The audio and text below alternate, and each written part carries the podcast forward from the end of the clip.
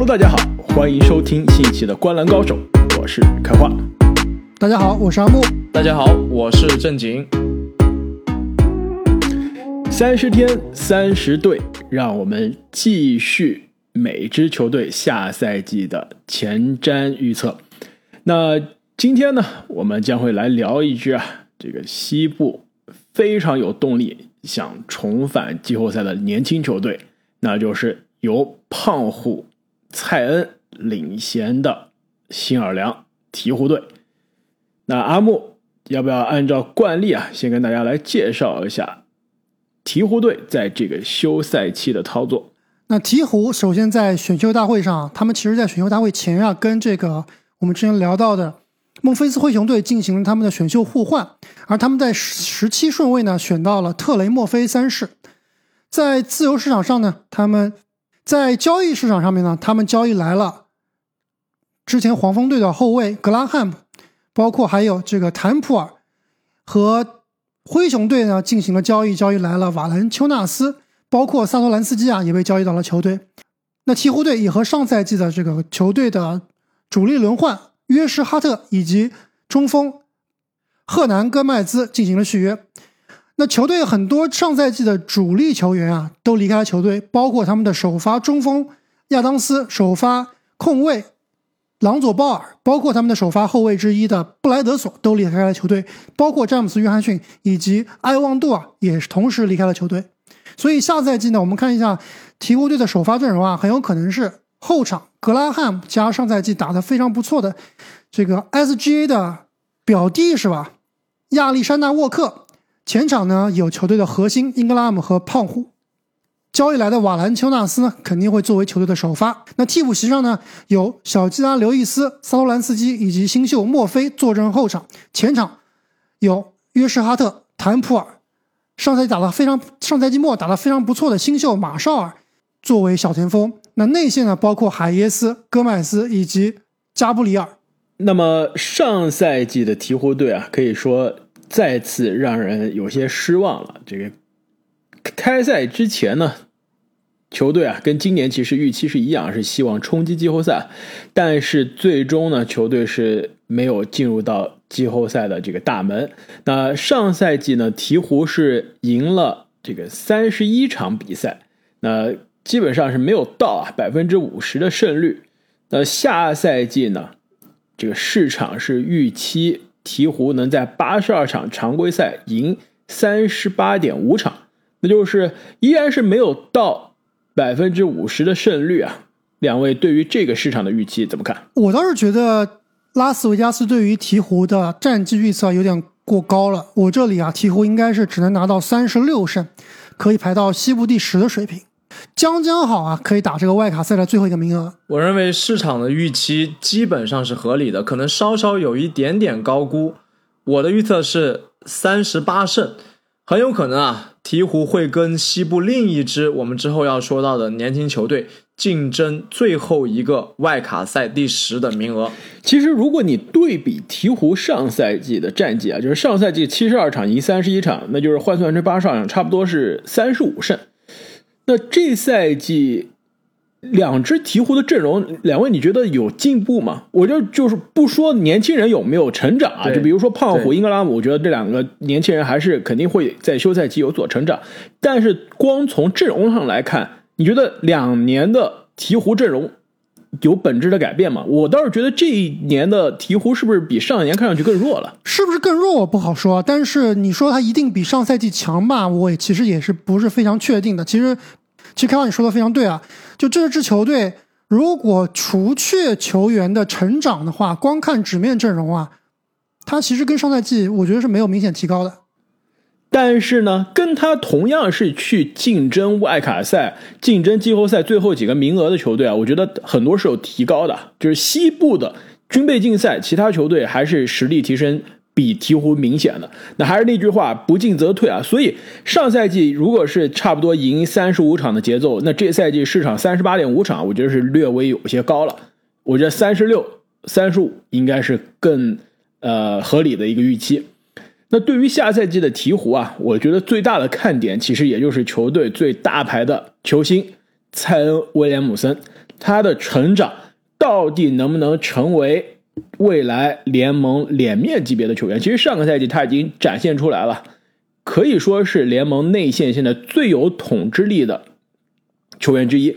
之前我们在呃十大大前的节目中也说到了他的内线的得分效率跟字母哥几乎是两个人是一个级别的，是内线零到三尺的命中率大魔王。那下赛季其实我想看到的就是蔡恩·威廉姆森能不能从这种全明星、准全明星的级别跃升到这个联盟一阵、二阵的级别。两位对于下赛季的这个蔡恩的成长有什么期待吗？胖虎。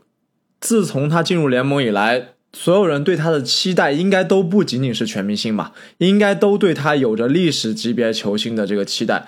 那么历史级别的球星，往往啊，在他们的第二到第三个赛季会迎来爆发，或者是数据的爆发，或者是对球场的这种影响力的爆发。那胖虎呢，除去第一个非常短暂的赛季啊，应该也是到了这个非常关键的时间节点了。所以他到底是一个什么级别球星？真的是一个人们所说的历史级别天赋、历史级别的球星吗？还是仅仅一个内线的肉棒子、数据刷子？其实下个赛季啊，我们多多少少是可以看出一些端倪的。而且更关键的是，就是胖虎他在这一个不能稳定进季后赛的球队啊，会不会闹情绪？会不会不开心啊？其实球队。几年前就刚刚处理过当家年轻核心一样的问题，那就是浓眉哥，对吧？在鹈鹕打出了可以说是联盟最亮眼的数据之一，但是球队战绩，呃，每年都不理想，最终浓眉哥要出走了。那蔡恩现在刚刚是进入第三年，还没到那个地步，但是。我们想一下，这个联盟历史级别的球员到第三年还没有进季后赛，这真的是有些难以接受啊！当年詹姆斯前两年没进季后赛，非常的难过。第三年是进了，而且一下子啊就进入到了这个东部的半决赛，第四年就直接进总决赛了。所以啊，其实胖虎，我觉得一方面是看他数据，看他个人能力的成长；另一方面就是球队的战绩。如果他能打出全明星级别以上的数据，但球队还是东部呃还是西部的这个倒数的水平啊。那我觉得这个胖虎在这个球队肯定是越打越不开心的。但是这个问题，但是话说回来啊，你数据好看，为什么就不能带队赢球呢？难道他的身边真的就是球员这么差吗？就我同意两位所说啊，今年确实是非常看好胖虎啊，能够在第三年打出历史级别的这个球员的水平，但是。以他这种打法，是不是能够带队赢球？作为球队老大，是不是能带队进季后赛啊？这还是非常值得观察的。而且我刚刚回回到刚才开花所说，这个这赛季给胖虎这个周边打造这帮球员啊，到底跟上赛季比有没有提高？其实我们想一下，上赛季鹈鹕最大的问题是什么？三分球肯定是一个巨大痛点。没错啊，我觉得上个赛季鹈鹕三分球命中率、出手数、命中数都是联盟倒数前前五。走了球哥这个比较稳定的三分点之外，虽然来了格拉汉姆啊，但是他的三分球仍然需要提高。没错啊，这三分球绝对是上赛季鹈鹕一个非常大的问题。格拉汉姆其实上赛季是场均进三点三个三分球啊，确实是排进联盟前十。但是朗佐鲍尔上赛季进三点一个呀，其实也跟他也差不太多，而且命中率比他高很多。而且关键是球哥他防守更好，所以他能待在场上。格拉汉姆防守又差，个子又矮。那关键时刻有可能他是能提供射程啊，但是如果防守不好，很可能是被教练按在板凳上。没错啊，那看一下另外几个引引进的后卫啊，谭普尔，包括和萨托兰斯基，他们两个也不是以三分见长的。就他们两个，一个三分球命中率百分之三十三，一个百分之三十五，而且进的数量都非常有限，所以总体来说，我觉得这个三分球的问题啊，在本赛季目前看来是没有明显的提高的。那鹈鹕上赛季另外一个非常大的问题就是他们的防守，他们上赛季进攻是能排到联盟第十一名的，但是防守是排到联盟倒数第七啊。我们看一下他们夏季的引援，谭普尔好像防守还行，那格拉汉姆刚刚两位都说了，就是防守是远不如鲍尔的。萨托兰斯基防守虽然不错，但是呢，他这个新引进的瓦兰丘纳斯啊，在内线的防守其实也比较一般，所以我敢说，我感觉他们总体的防守啊也没有明显的进步，甚至是下降了，甚至是下降了，没错。所以回到刚刚最开始我们讨论的这个问题啊，这支球队在胖虎周边的。配置有没有变强？通过这两个上赛季鹈鹕的弱点来分析啊，好像并没有完全解决。这点我是非常同意啊，这也是为什么我在节目初就说了，我对于这鹈鹕的这个战绩啊是相对比较悲观的。如果他能超出市场的预期啊，那就是真的是球队的年轻人的成长超出了市场的预期。刚刚讲了胖虎啊，那球队的老二这个英格拉姆其实。呃，在经历了两年之前的这个最快进步球员的爆发赛季之后啊，其实上个赛季是可以说是基本上在数据上、在球技上是相对比较稳定了。而且他跟胖虎呢，其实我觉得并不是完全的适配。阿莫，你这个比较早期的早宝藏男孩英哥，你觉得下赛季能不能再进一步？我觉得还是比较难的，因为英格拉姆毕竟他现在打法已经比较成熟了，而且你看他上赛季的命中率啊，还是都非常不错的。这个球队使用率方面，其实胖我感觉胖虎的使用率肯定会越来越高，那其实英哥的使用率可能会稍微的有所减少，所以我我感觉英格拉姆下赛季爆发的可能性还是比较小的。但是我非常同意啊，这个当然我但是我非常同意你刚刚那点，就是说这个球队必须要看年轻人的突破。我感觉他们下赛季如果想要打进季后赛的话，首先胖虎和英格拉姆两个人必须得爆一个，对吧？必须得比上赛季要更强。至少有一个比上赛季要更强，那他们这一帮年轻人里面必须也要有一到两个人要有突破，包括亚历山大沃克啊、墨菲啊、小吉拉刘易斯啊，肯定要有一名球员要有有一个爆发式的增长，要不然这支球队我觉得还是跟季后赛无缘的。其实这三个年轻人啊，你要论潜力，其实还真的都是有潜力可挖的。就比如说这个亚历山大沃克吧。上个赛季啊，虽然你看他的场均数据也不亮眼，对吧？每场打二十一分钟，打了四十六场，场均十一分，一点七个三分球，命中率其实也非常一般。但是你看他最后两个月啊，场均对吧？上场三十一分钟，贡献十六点五分，两点七个三分球。哎，这是不是就在某种程度上解决了阿木你刚刚说的球队的射程？空间的问题，而且他去年呢，十三场首发的比赛，场均十九分，每一场贡献三点一个三分球。如果正如你刚刚在节目初初所说的，球队的预计下赛季主力首发应该是上啊亚历山大沃克作为得分后卫的话，那他跟上赛季的这个呃呃，那参照他上赛季首发的数据，那是不是下赛季球队至少这个位置上问题？会有所缓解。没错，他确实是相比上赛季在这个位置打的这个布莱德索的投篮要好得多了。但是他也有自己的问题，一是他的防守啊比较的差，二是他很多投篮选择啊并并并不是非常的理想，投篮的效率呢有点低。特别是在球队有英格拉姆和胖虎这两个这个球权消耗非常厉害，包括格拉汉姆也是个非常占球权的球员啊。所以下赛季这个亚历山大沃克啊，是不是能够更好的转化成一个？比如说无球球员，或者说定点的三分射手啊，这也是我们值得观察的。刚刚两位提到了这么多年轻球员啊，其实我认为对于这这一支相对来说比较年轻的球队啊，他们在进攻端的能量，我认为是比防守端更加重要的。如果让我给这支鹈鹕一个建议啊，我会建议他们下个赛季继续提速。上个赛季鹈鹕队的这个所谓的速率 pace 已经排名联盟第九了，已经非常不错了。而且他们每个位置有运动能力的顶尖的年轻球员几乎都有，所以说如所以说下个赛季啊，他们应该继续朝着提速的方向去发展。英格拉姆，我们刚刚说啊，他作为这个球队的大脑，他不是一个阵地战的硬解法大师，他的组织能力啊，可能更多的体现在运动当中。格拉汉姆、胖虎这些球员啊，都是需要冲起来。才能打的乱战高手，而且他们上个赛季有联盟第一的进攻篮板率，其实这些特点都挺适合这支球队去打快的。就如果能快起来，让年轻球员冲起来，把他们天赋发挥出来，我还是比较期待的。没错，其实我们刚才讲这个本赛季鹈鹕队的本赛季鹈鹕的阵容变化，其实漏掉了一个非常关键的一点，就是他们啊换了教练。阿凡甘提被炒了以后呢，球队是签下了可能是联盟里面最年轻的主教练。威利格林也是刚刚退役，对吧？所以威利格林到底是会给这支鹈鹕队带来什么样的这个打法？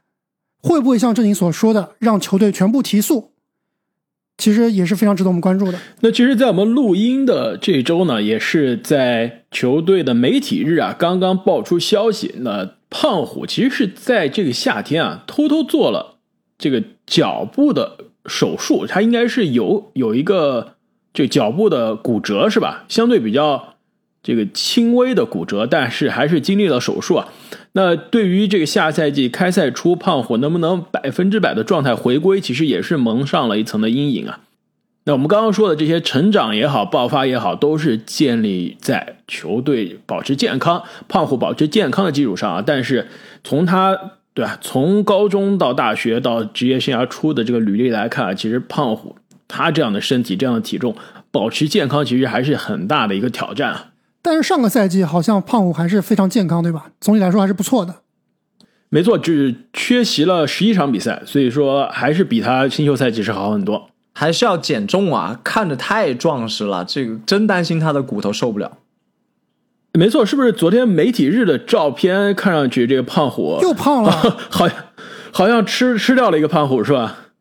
那最后呢，其实。这个我还想再讲一下鹈鹕的另外两个年轻人，很快的说一下啊，一个是去年的新秀，这个刘易斯啊，我觉得小刘易斯其实有可能会抢掉格拉汉姆的主力的位置，你们俩同不同意？我觉得其实他有这个实力，有这个能力的，而且格拉汉姆的防守啊，我觉得有可能是球队的一个外线的一个漏勺，投射的确是比刘易斯强多了。小基拉刘易斯的防守不是更差吗？更加瘦弱呀。我觉得跟格拉汉姆比是应该是比格拉汉姆好的，但是他这个进攻啊，包括他的组织啊，我觉得还是比较的稚嫩，所以我并不是很看好小加罗伊斯在明在这个赛季就能上位，很有可能是下个赛季说不定很有可能性。那另外一个呢，让我也是非常期待啊，不知道机会多不多啊，但至少从夏季联赛来看是让人非常期待的，就是鹈鹕今年的新秀这个特雷莫菲三世。两位是不是有看他夏季联赛的集锦？看上去是不是有点未来可期？作为灰熊球迷啊，看的真的是非常非常的心痛。我就是想，我其实就是想问你的，阿莫，你看看他的这个技能点是吧？我可以，我觉得他是有机会啊，有有潜力成为联盟的高级三 D 的。放在莫兰特身边香不香？为什么对吧？你们灰熊非要选择扎伊？那谁叫什么名字？扎扎伊尔。对，不要选一个扎伊尔，放着特雷莫菲三世不选。现在来看，确实是一个比较大的败笔啊。但是谁知道呢？说不定两年以后，扎伊尔就变成保罗乔治了，对吧？有点难。但是话说回来，他们这个后场轮换，其实包括一到三号位的轮换，我觉得他们的人实在是太多了，有很多球员其实是都有这个。水平类似，水平类似，而且都是有打首发水平的这个球员的。包括其实我不知道你们有没有注意一个球员，叫做纳吉马绍尔。对啊，去年去年在有限的时间中，对效率还挺高。没错，打法也是非常非常的实用啊。有的时候让我感觉像那个像之前的波士顿双星啊，安东尼沃克的打法，就非常并不是很华丽，但是呢很实用。所以马绍尔一个，坦普尔一个，哈特一个，萨托兰斯基一个，包括墨菲一个，这几个球员其实啊，他们的轮换是非常是比较混乱的。我觉得，像沃克的话，可以拿亿元合同了。那么聊完了鹈鹕队啊，两位对于新奥尔良这个城市有什么想跟大家分享的？其实关于新奥尔良啊，能说的真的还挺多的。我记得有一个剧作家说过，美国只有三个城市。纽约、旧金山和新奥尔良，其实这就足以见得新奥尔良这个城市在美国的文化里面还是有它独特之处的。我们，你这个剧作家是新奥尔良土生土长的吧？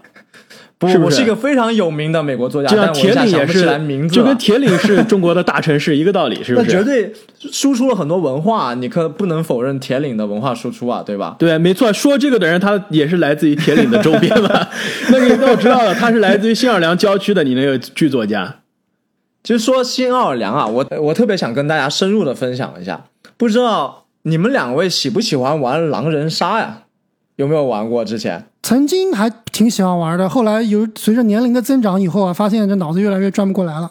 我我还其实挺喜欢玩的。但是开花，你不是最喜欢玩阿瓦隆吗？跟人争斗是开花的最爱是吧？对，狼人杀一人一句感觉不过瘾是吧？必须要能撕起来才行。不是因为狼人杀每次我就一下子就被杀了，第一天晚上就杀了，我就可以去刷手机了，没有参与感了。阿瓦隆他每一局他都不淘汰人，这样比较好。就如果说在狼人杀的世界里面啊，有一个圣地卖家，我觉得就应该在新奥尔良。为什么呢？就之前啊，我去过一次呃新奥尔良。而且去仔细的观察和了解过它这个城市的文化，以及观察过它的这个城市的特点啊，真的非常有狼人杀的元素啊。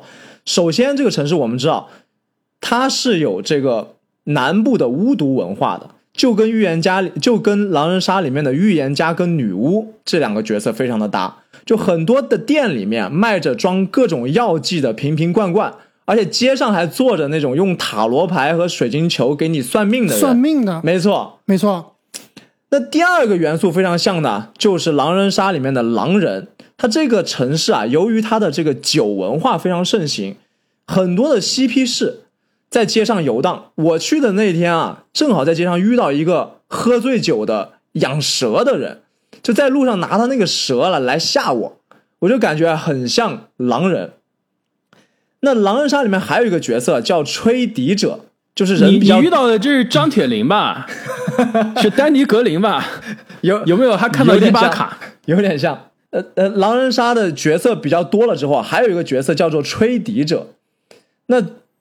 新奥尔良，我们也知道它是爵士乐的发源地嘛，这满大街都是音乐家，吹拉弹唱的人非常多。我去的时候，应该在不止一个街头看见各种各样吹吹的也好，弹的也好，敲锣打鼓的都有。还有另外一个角色啊，是叫做守卫或者猎人，对吧？就是可以你你被杀掉之后一枪把别人带走的那个角色。那在新奥尔良的街头啊，很多的建筑上面。有一个金色的三片花瓣的金百合徽章标志，这个标志是来自于哪里呢？是来自于新奥尔良之前啊，它是一个法国的殖民地。这个标志是法国王室的徽章和铸币的图案，也叫做路易之花。它经常是印在这个王室守卫的盾牌上，代表了英勇、智慧和正义。所以啊，也有了这个守卫的元素。所以综合下这样看来啊，这个城市真的跟狼人杀还真的有这个千丝万缕的联系。哎，这说的还真挺有意思啊！我我应该是我们三个人中唯一一个没去过新奥尔良的。下次去的时候，我还真的要留心。你别去，不适合你，又不适合我了。为为什么？没有山是吧？没有山呀，没有山，没有沙漠，没有峡谷，也没有什么自然风光。其实它那个新奥尔良那个密西西比河的河口啊，其实也是。一是比较窄，二是风景啊，确确实是非常非常的堪忧。这个城市真的唯一的好处就是看它这个人文风光，而不是自然风光。哎，说到这个，我突然想起来了，我我前段时间刚看了一个纪录片，就是讲这新奥尔良的这个地理位置为什么是全世界这个地理位置最差的城市。就是我这个正经，你刚刚说的那个，它是呃美国什么三大城市是吧？只有三个城市就要有新奥尔良。我知道了，我解谜了。那剧作家可能不是来自新奥尔良，但他是来自于这个十九世纪，因为新奥尔良在历史上是美国的第三大城市。现在二零二零年的美国的最新人口普查，它是第五十大城市。你知道为什么吗？就因为它的地理位置太差了。之前新奥尔良它是在密西西比河的河口，密西西比河其实它的河网啊是遍布，就是它的河网触及到美国三十一个州，就是。中西部、中部的几乎所有州都可以通过密西西比河和它的支流的河网连在一起，而且啊，密西比河它的支流的这个水网就是可以通航的距离是全世界第一的。我们知道，这个美国中西部都是这个中部都是这个农业州啊，所以当时这些农产品要运到海上，就是通过密西西比河，然后它的入海口就在新奥尔良，所以你控制了新奥尔良，就控制了整个中部的这个河运。包括它的这个这个海港的呃海运，但是呢，问题是什么？新奥尔良它经常有自然灾害，你们知道什么自然灾害？飓风呀！这今年又来一次非常大的飓风，对吧？洪水。这个城市啊，它的它的这个地面的这个高度啊，是比海平面低的，这就容易淹水了。而且更糟糕是什么呢？它是四面环水的城市。一一边是这个密西西比河，另一边另另两边是大西洋，北边呢还有个这个叫做什么庞恰特雷恩湖，这这些水啊，水位都比新奥尔良的这个城市大部分的面积的地方还要高，所以说就特别容易淹水。在经历了当年卡特里拉飓风啊，应该是在零五年吧，零四年零五年的夏天，那之后新奥尔良的这个这个人口基本上就是一蹶不振了。当年啊，这个飓风还把当时的黄蜂的主场淹了，你们还记得吗？黄蜂是不得不搬到俄克拉荷马城暂住这个一个赛季啊，在俄克拉马在俄克拉荷马城。做这个主场，当时保这个克里斯保罗的新秀赛季啊，就是在那儿打的，这也是导致了，哎之后这个呃西雅图超音速想迁址，第一想到的就是俄克拉荷马城，因为当时黄蜂在那儿暂借主场的时候啊，觉得哎当地的这个看球的气氛非常好，所以一个飓风导致的这个连锁效应啊，让西雅图没球队了，老板卷钱跑路了。那这个最后按照惯例啊，说一下新奥尔良鹈鹕的这个队名，这其实很简单了吧？两位肯定能猜到。当地土特产，当地特产。对，这就是鹈鹕这个鸟，就当地那有很多水嘛，很多岛泽、很多河流，所以说这是鹈鹕。哎，我等一下，等一下，两位有没有吃过？呃呃，对，开荒你没去过新奥尔良，这里你去新奥尔良的时候有没有吃过鱼肉啊？没有吃，哎，据说不好吃啊，很硬。他们还有这种鳄鱼汉堡，你知道吗？鳄鱼肉做的汉堡，哎，好，好像是的，没错。我当时还真的吃了一下，我估计好吃吗？对，如果大家想去这个新奥尔良玩啊，切记千万别吃。那这个鹈鹕的这个鸟呢，其实就是这新奥尔良所在这个州啊，路易斯安那州的州鸟，所以这个名字就是这么来的。